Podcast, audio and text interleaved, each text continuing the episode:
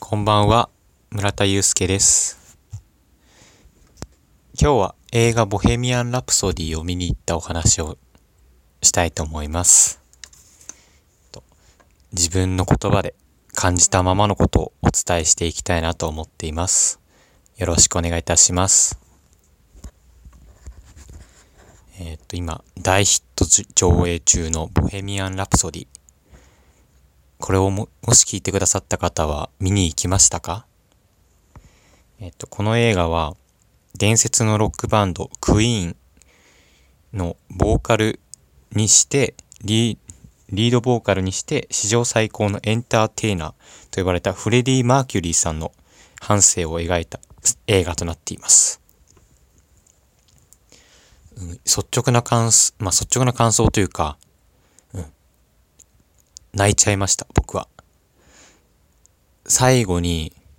えーっと、ライブをやっている場面があるんですけれども、そ、その時にはもうずっと涙でいっぱいでしたね、目が。なんか映像がぼやぼやってしていて、それぐらい心に来るものがありました。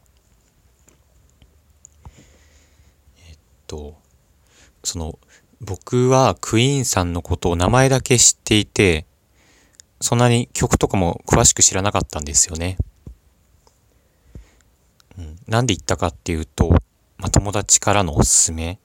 とか、あとクイーンが大好きな先輩が何回も見た、そして何回も泣いたっていうお話を聞いていて、あ、これは見に行きたいなと思って今日行ってきました。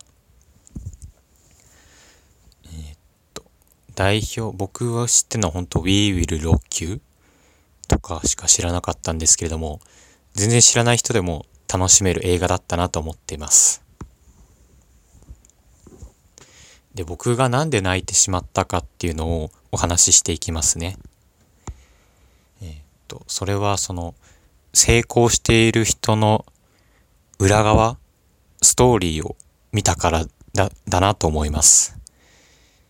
その世界的な有名なロックバンドっていう側面だけを見たら、すごくハッピーなことばかりじゃないですか。でも当然そこに行くまでには、か、いろいろな悩みとか、例えば本当にグループ解散の危機とか、別れとか、いろいろあったりとかしていて、その過程を見て僕は、過程を見た上でその最後のライブステージでのファンの熱狂を見て泣いてしまったんじゃないかなと思ってます。うん、どうしても人っていうのは結果ばかりに目がいっちゃうと思うんですよ。僕もなんか世間で、例えばまあ、例えばですけど、なんか不倫、まあ今不倫した人がいたとか、なんか事件を起こした人がいたって言ったら、その側面だけを見て、勝手に悪い人だって決めつけちゃうけれども、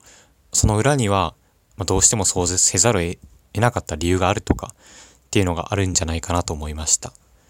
そこを注目していきたいなと僕は、うん、強く思いました。で、あと、その、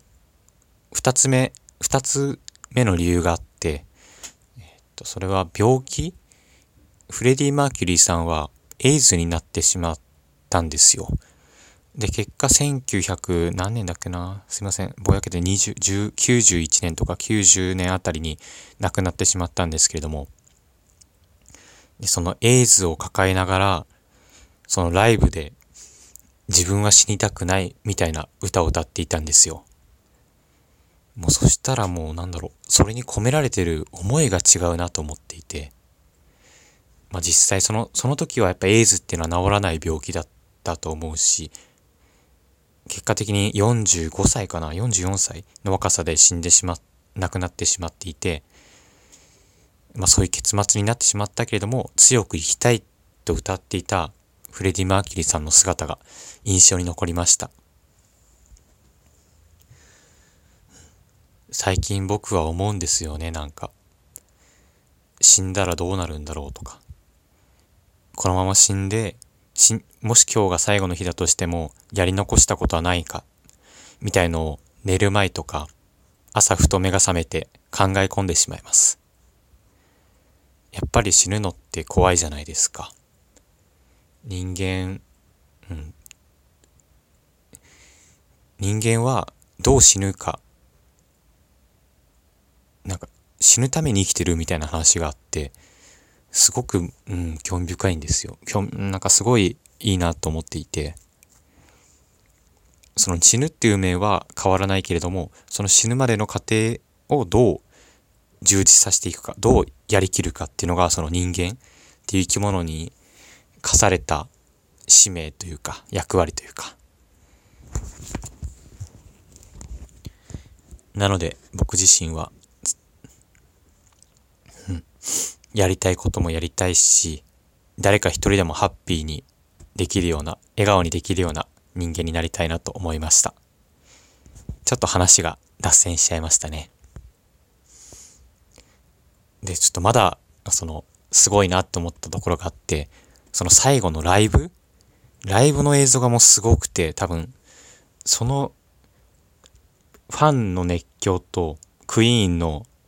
熱量のバチバチのぶつかり合いに僕は圧倒されて涙が出てきたんじゃないかなと思ってます。振り返ってみると、僕自身はあの映画で多分、クイーン、クイーンのマネージャーの立場で見ていたのかなって、その時思いました。なんか当然その辛い時期とかを乗り越えて、その最後のライブで皆を熱狂したっていう、やっぱり過程を見て、うわ、この人たちすごいなって心から思ったんですよ。こんなにも人を笑顔にして、かっこいいなって。で、その一方で僕自身は、まあ誰か一人でもハッピーにできてるのかなみたいなことを考えたりとか、命削って何か作り出したりとか、できてるのかなみたいなことを、なんかいろいろ考えたら、それでまた涙も出てきちゃったし、なんかいろんな感情が湧き出た素晴らしい映画だったなと思います。まあ、ごちゃごちゃお話ししてしまいましたが、うん、クイーンのことをよく知らない、話題になってるから行ってみようって方でも、おすすめの映画となっています。明日からはクイーンの映画を聴く日々、クイーンの音楽を聴く日々が始まると思ってます。本日もお聴きいただきありがとうございました。おやすみなさい。